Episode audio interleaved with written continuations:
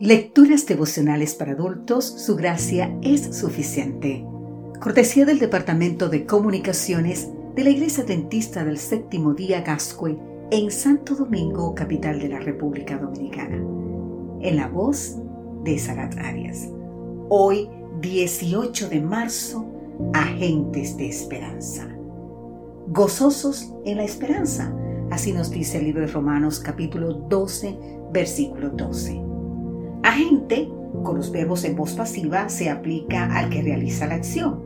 Entre tantos otros encontramos agentes literarios, económicos, de seguridad, infecciosos, biológicos, patógenos, casuales, permanentes.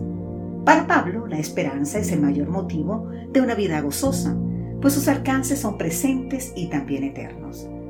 Alguien que se goza en la esperanza es aquel que en el nombre del Señor realiza un fuerte impacto en un ambiente infestado por el pecado.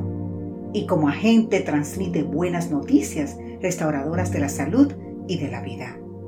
Se necesitan agentes de esperanza para llegar a gente sin esperanza.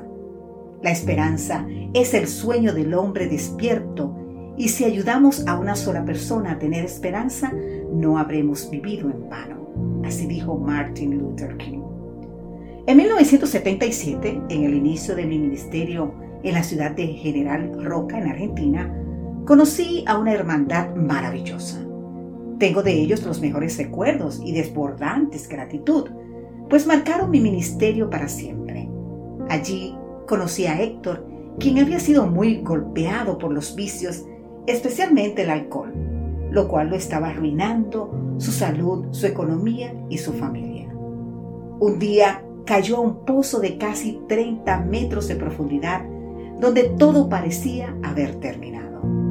Antes de desmayarse en la profundidad del pozo y de su existencia, clamó por auxilio divino.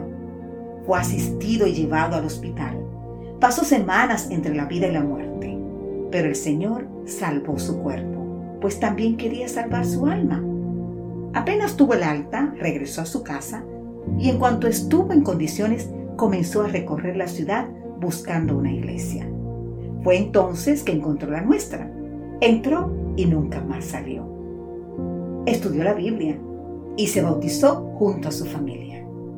Cuando llegué a General Roca en Argentina, él era maestro de escuela sabática, director misionero y anciano. Todos los años tenía la alegría de llevar decenas de personas a Jesús. ¿Por qué?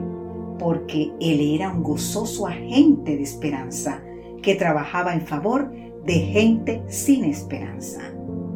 Cierto día me contó un secreto. ¡Ay, qué secreto! Era analfabeto, es decir, era maestro, instructor bíblico y predicador y no sabía leer. Entonces me mostró su Biblia llena de cintas que marcaban los distintos temas y pasajes. Él hacía las preguntas y pedía a la gente que leyera.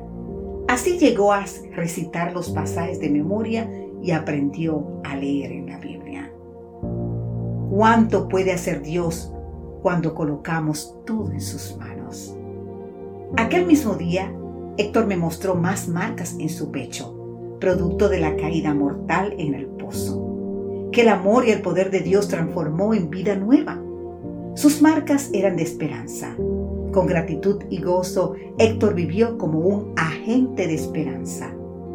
Hoy, Héctor ya descansa en las seguras promesas del Señor. Pero, querido amigo, querida amiga, vamos a hacernos esta pregunta. ¿Qué marcas de gozosa esperanza hay en nuestras vidas? ¿Qué tipo de marcas estamos tú y yo dejando en la vida de otras personas? Te invito a reflexionar en estas preguntas hoy y que Dios te bendiga.